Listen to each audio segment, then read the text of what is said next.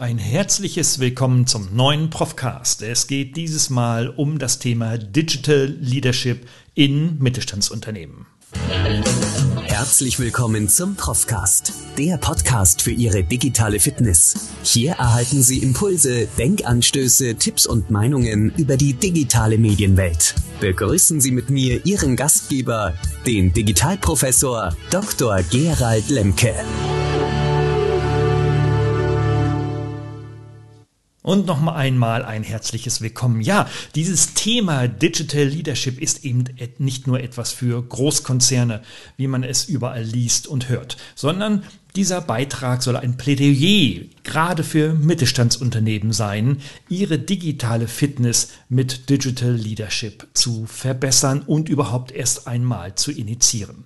Ja, das ist ein sehr spannendes Thema, das in den letzten Jahren durch die Gazetten und die Fachpresse lief. Und letztendlich geht es bei diesem Thema Digital Leadership immer um die Verbindung zwischen irgendwas mit digital und irgendetwas mit Führung. Ja, es geht quasi um die neue Führungskraft und die Führung von Teams und Organisationen in hybriden und oder komplett virtuellen Arbeitsumgebungen. Schauen wir mal ins Internet und geben den Begriff Digital Leadership ein, dann werden wir erschlagen. Mehr als 58 Millionen Einträge listet die Suchmaschine Google alleine zu diesem Thema.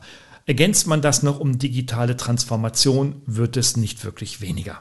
Viele mögen es kaum noch hören, geschweige denn lesen, aber dennoch reden wir hier nicht nur von einem Nischenthema, das irgendwann kam, irgendwann sah und vielleicht irgendwann siegen wird, es ist ein Thema, das uns alle angeht. Für die Wirtschaft werden immer die gleichen Forderungen an Management und Unternehmen gerichtet. Sie sollten endlich den Abstand der digitalen Transformation zu Unternehmen aus dem Silicon Valley, aus Asien und Japan verringern.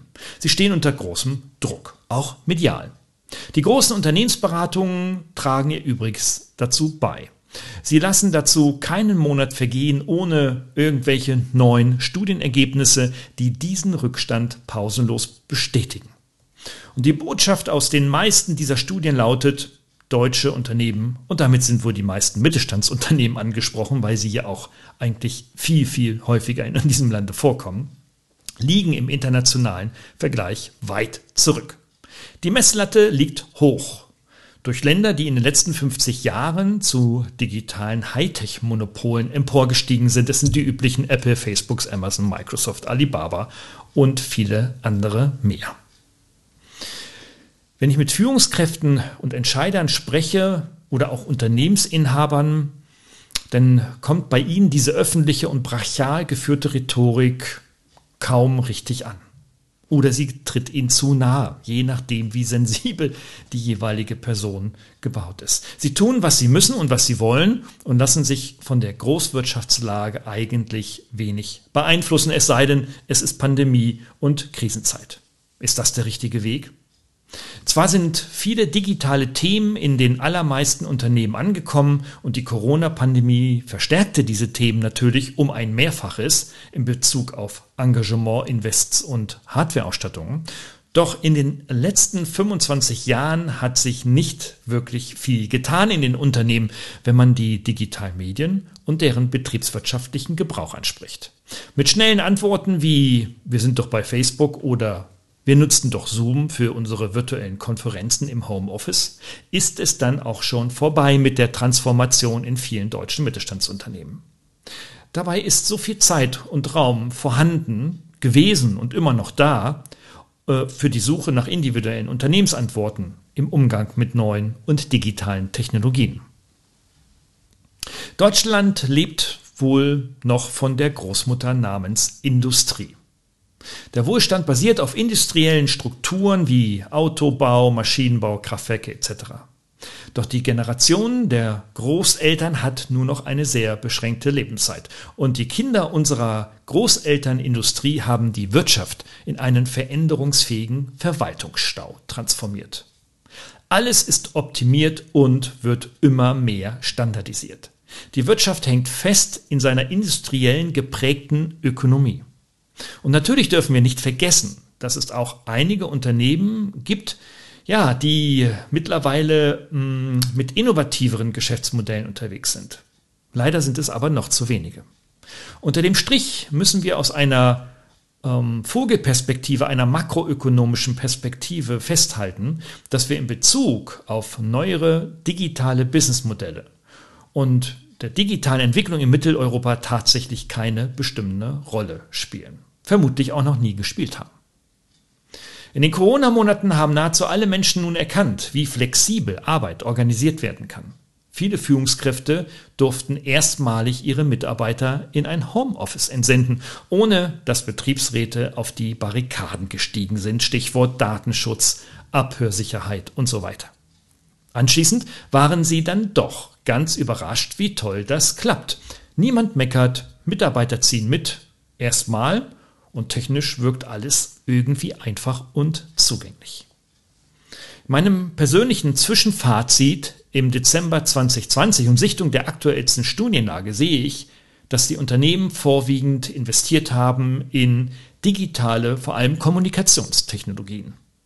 Sie mussten es pandemiebedingt umsetzen. Doch andere Digitaltechnologien in Anwendung der Entwicklung und Generierung neuer Geschäftsmodelle, geschweige mal ganz abgesehen von den Soft Skills, insbesondere der Entwicklung des eigenen Führungsverhaltens, ist irgendwie hinten runtergefallen. Also, man versucht schon irgendwie über Technik und mithilfe technischer Methoden und Technologien agile Methoden zu unterstützen, aber alles weitere bleibt dann die Ausnahme. Inhaber, Geschäftsführer und Führungskräfte drücken stattdessen beide Augen weiterhin kräftig zu. Sie pflegen einen Glauben an die allumfassende Lösungsfähigkeit von Technologien.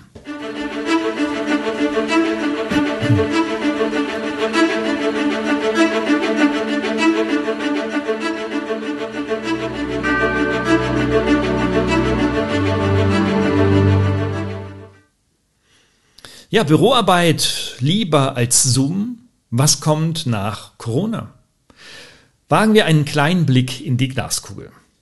Sobald die Pandemie den Alltag nicht mehr bestimmen wird, werden viele Unternehmen mit den Schritten, die sie in den letzten zwölf Monaten vorangegangen sind, wohl wieder zurückgehen. Zu viele Mitarbeiter und Arbeitgeber sehnen sich nach ihrem Büroalltag mit Kollegen zurück. Das betrifft nahezu alle Geschäftsbereiche. Ich höre viele Absichtserklärungen, ja, dass das Digitale auch in Zukunft jetzt endlich und weiter genutzt und gepflegt werden soll. Doch die Beharrungskräfte in unserem Verwaltungsland sind stark. Daher glaube ich nicht, dass den meisten Absichtserklärungen klare und nachhaltig wirkende Strukturen folgen werden. Die Zukunft der Arbeit wird wohl wieder in die Vergangenheit zurückgedreht, auf das Niveau der früheren Jahre. Viele werden dann von einer pandemiebedingten digitalen Episode sprechen und damit ihren gefühlten Fort- und tatsächlichen Rückschritt argumentieren. Es wird auf unserer oder unseren traditionellen kulturellen Werten die Formel gelten, Büro vor Zoom. Wäre es nicht verheerend, wenn diese tatsächlich stattfinden würde? So ein Rückschritt würde doch unsere Wirtschaft um viele Jahre zurückwerfen. Das psychologische Momentum jeglicher Versuche von Transformationsaktivitäten im Jahre 2020 würde in ein depressives Beharrungsvermögen oder Beharrungsverhalten münden.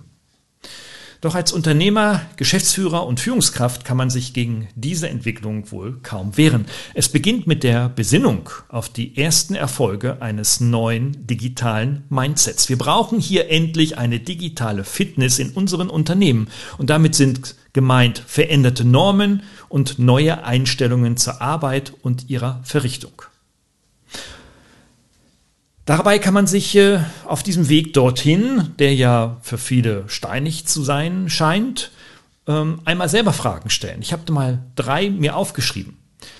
Beispielsweise die erste. Was hat sich eigentlich in den Einstellungen und der Akzeptanz von digitalen Medien und Technologien rational, also im kognitiven Verständnis tatsächlich getan? Was ist wirklich bewusst geworden?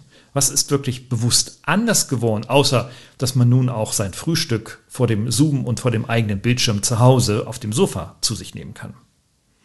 Die zweite Frage ist, wie fühlt es sich eigentlich emotional an? Also neben der rationalen, betriebswirtschaftlichen, kognitiven Perspektive Wie fühle ich mich mit der ganzen Geschichte eigentlich? Komme ich damit klar in der hybriden Arbeit oder drängt oder zieht mich das Büro wieder zurück an meinen Schreibtisch?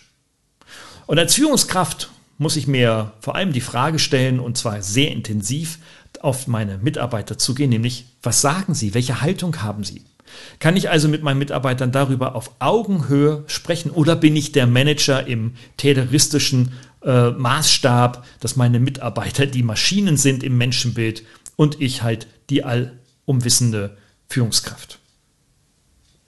Ich glaube und bin davon überzeugt, wir brauchen keine Führungskräfte, die in das Alte zurückfallen und an Bequemlichkeiten festhalten. Wir brauchen Führungskräfte, die sich auf die Reise in die Zukunft begeben, um Antworten zu finden auf existenzielle und damit überlebenswichtige Fragen.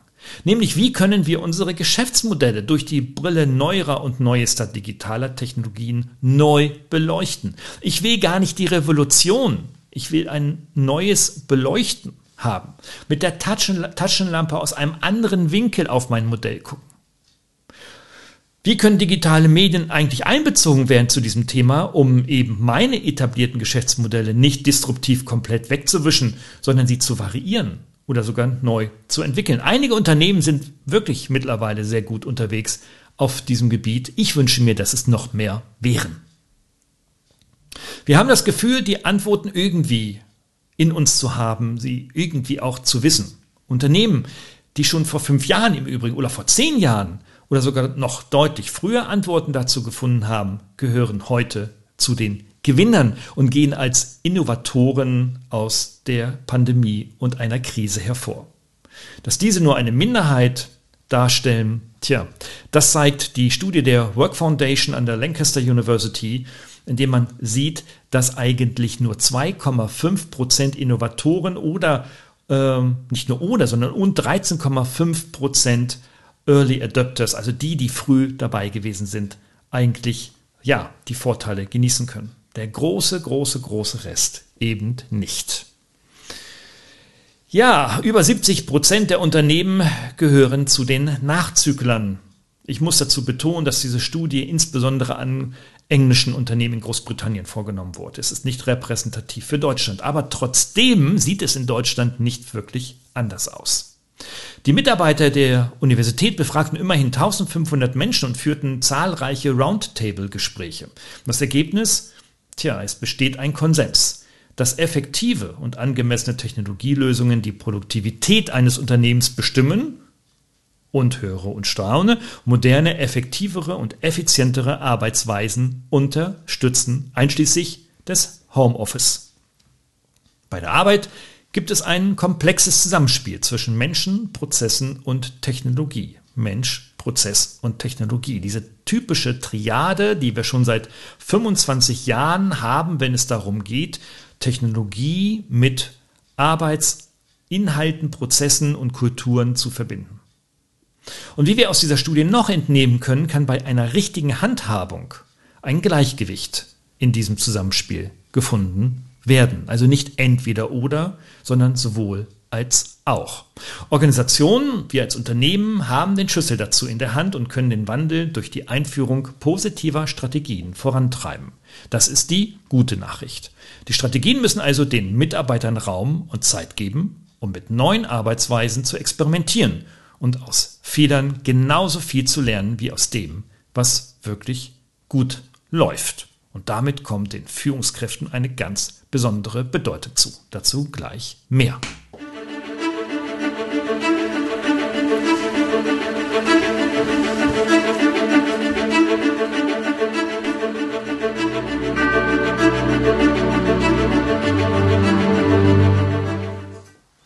Ja, Führungskräfte sollten in, den gesamten, in der gesamten Organisation kontinuierliche Verbesserungen an der Front, also an der Arbeitsfront sozusagen unterstützen, also im operativen Geschäft. Sie müssen durch Richtlinien, Verfahren und Standards der Unternehmensleitung unterstützt werden. Damit können die erzielten Fortschritte in der Mitarbeiterschaft angeleitet, bewertet und weitergegeben werden.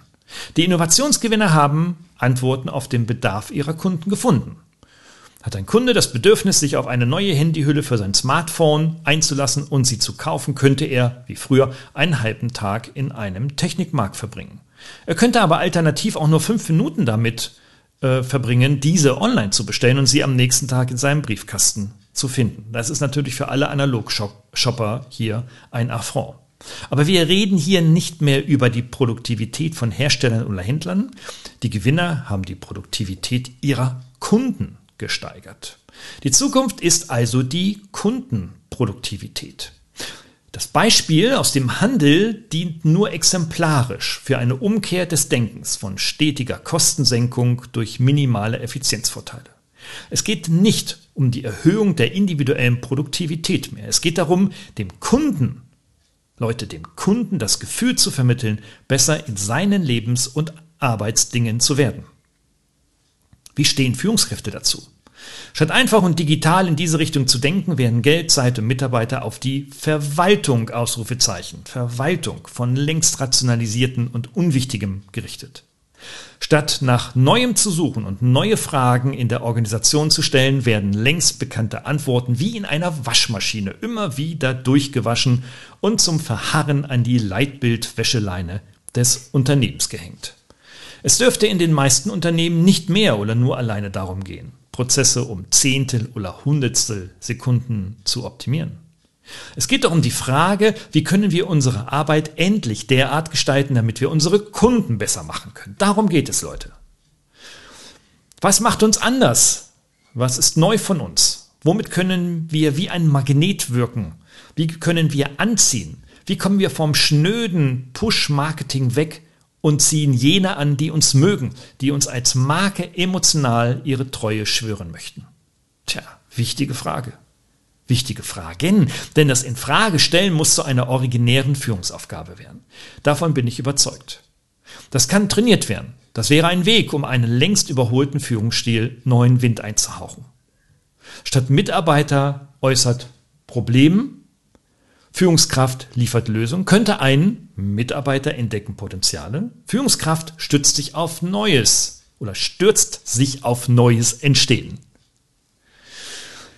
Ja, diese digitale Fitness, wie ich sie umschreibe, äh, als Aggregat dieser Aktivitäten im Bereich des Digital, Digital Leadership, das kann man tatsächlich trainieren.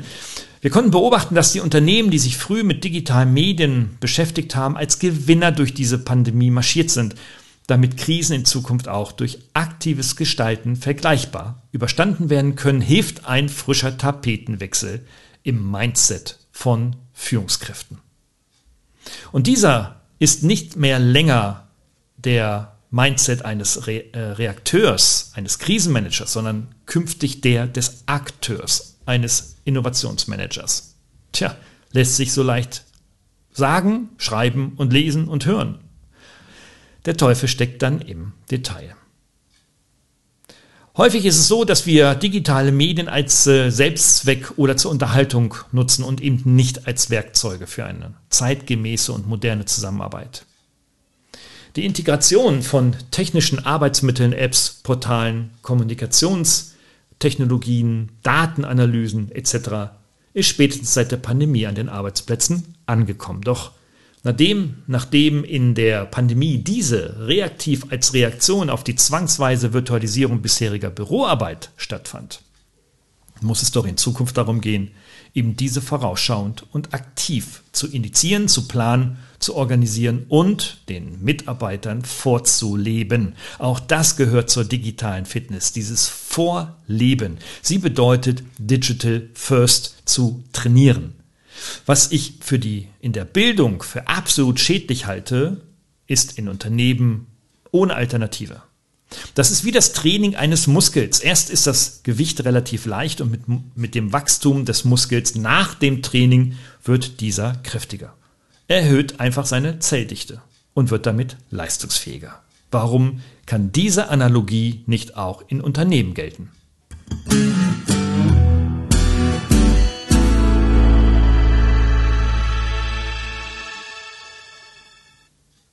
Und jetzt beobachten wir sowohl bei Mitarbeitern als auch bei Führungskräften, wie sie auf ihren Smartphones herumwischen und eben nicht die digitale Fitness trainieren, sondern sich letztendlich nur das Gewicht anschauen, ohne es zu stemmen.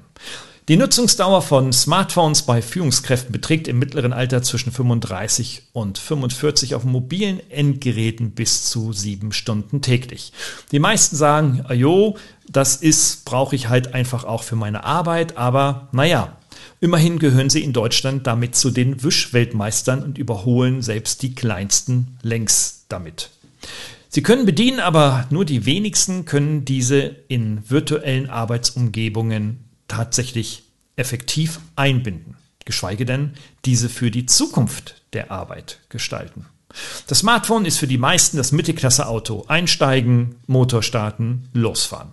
Funktionsweisen interessieren nur die wenigsten. Alternative Antriebe, Technologien wie Navi-Systeme, Verkehrsleitsysteme etc.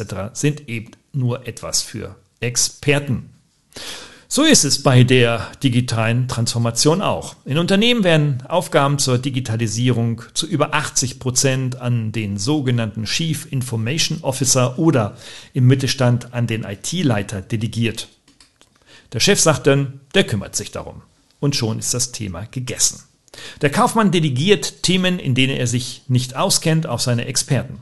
Der IT-Experte interessiert sich nicht für kaufmännische Dinge. Beide Welten leben nebenher und geben allein schon aufgrund unterschiedlicher Sprachverständnisse und Vokabulars in der Tat im Unternehmen getrennte Wege. Kein Wunder, dass viele Führungskräfte süchtig ihre Arbeitszeit mit der Suche nach der besten oder einfach einer neuen App verbringen. Sie verbinden damit die Hoffnung auf die Lösung organisatorischer Probleme. Es ist keine Überzeugung, es ist eher ein Glaube. Dieses Verhalten ist vergleichbar mit dem Pferd von hinten aufzäumen. Es bedeutet, dass organisatorische und zwischenmenschliche Probleme durch technische Hilfsmittel einfach und schnell gelöst werden können. Das ist ein Trugschluss, auch wenn er in der Menschheitsgeschichte immer wieder vorherrscht. Die sogenannten Transhumanisten zum Beispiel verfolgen mit dieser Denkrichtung das Ziel, die Grenzen menschlicher Möglichkeiten, seien sie intellektuell, physisch oder psychisch, durch den Einsatz technologischer Verfahren mindestens zu erweitern. Die Verbindung von Maschine und Mensch ist gesetzt. Es handelt sich hier um eine philosophische Glaubensrichtung, die vor allem die Befreiung menschlicher Schwächen durch höhere Technologien, Stichwort Nanotechnologie, ähm, Biotechnologie, Gehirn, Computerschnittstellen und ähnliches herbeisehen.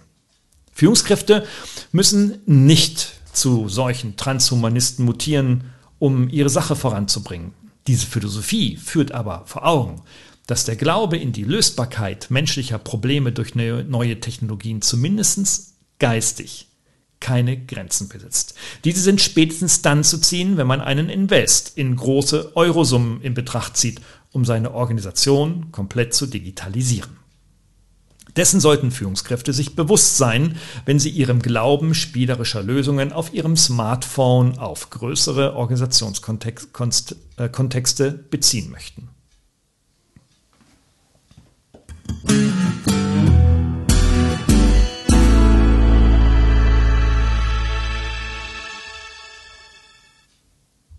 Jetzt noch etwas zur Arbeitsflexibilisierung, denn die und die flächendeckende Einführung von Vertrauensarbeitszeit durch Homeoffice führt dazu, dass die Grenzen eines arbeitenden Lebens immer mehr verschwimmen. Meetings werden auch mal gerne um 20 Uhr und 21 Uhr anberaumt. Mitarbeiter sind durch digitale Kommunikation immer erreichbar und damit immer abrufbar. Mitarbeiter mit Arbeitsbeginn um 8 Uhr werden dann gerne noch für 20 Uhr oder 21 Uhr in ein virtuelles Meeting einbestellt. Hier wird über jegliches Transformationsziel hinaus geschossen. Die Potenziale technischer Grenzenlosigkeit darf nicht bedeuten, analog Arbeit grenz- und frei zu organisieren. Transformation bedeutet auch nicht die Haltung von Führungskräften auf die Mitarbeiter zu übertragen. Wenn ich als Führungskraft so ticke, kann ich nicht erwarten, dass alle anderen auch so ticken. Dennoch haben Führungskräfte eine Vorbildfunktion. Die digitale Transformation durch einhergehende Flexibilisierung von Arbeit kann daher schon durch vorbildliches Denken im Kleinen beginnen, zum Beispiel durch die Vereinbarung von Erreichbarkeitsregeln.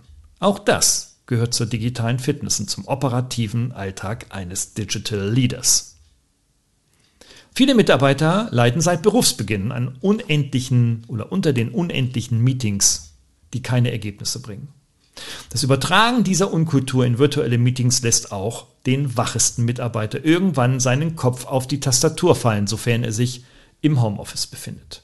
Virtuelle Besprechungen, in denen genauso viel geplaudert wird wie in einem physischen Konferenzraum, mangelt es erstens unter einer stringenten Gesprächsführung und zweitens unter den nicht bekannten Besprechungszielen.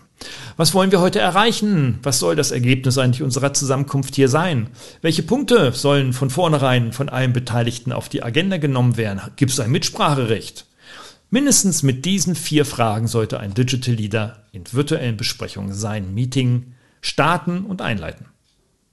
Hier kann eine digitale Fitness die virtuelle Kommunikation deutlich effektiver und zeitlich effizienter gestalten.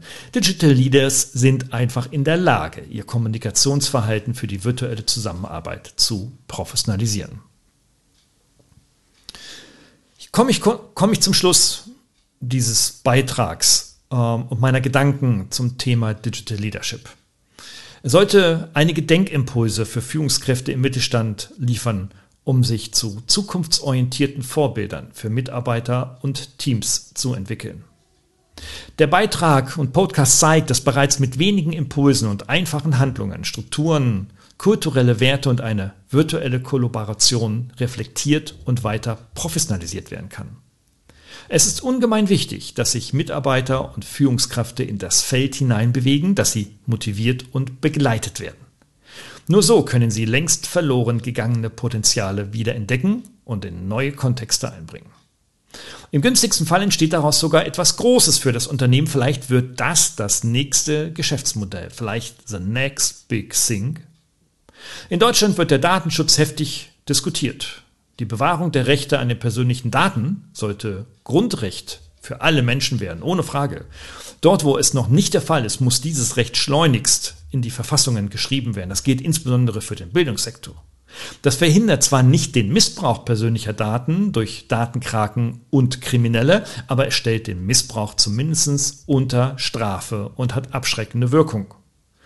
Ich plädiere hier für ein Strafpunktesystem ähnlich der Punkteorganisation im ähm, Fahreignungsregister heißt das in Flensburg. Wenn ein Unternehmen wiederholt durch Datenmissbrauch auffällt, kommt, bekommt es eine Geldstrafe und Punkte in einem Strafregister. Und eine bestimmte Punktezahl führt zur Einbeziehung des Gewerbescheins und der Sanktionierung aktueller Manager, Geschäftsführer und oder mm, der Inhaber. Und ein derartiger Vorstoß würde vermutlich viel Zeit der Diskussion und Entscheidungsfindung erfordern. Ich freue mich auf Ihren Kommentar und weitere Informationen und Downloads zu diesem Thema gibt es auf meiner Homepage gerald-lemke.de unter Blog. Bleib munter und bis bald. Hat Ihnen dieser Podcast gefallen? Dann freue ich mich über eine Bewertung oder eine Weiterleitung in Ihrem Netzwerk. Oder abonnieren Sie diesen Podcast zum Beispiel bei iTunes oder registrieren Sie sich für meinen kostenfreien Newsletter.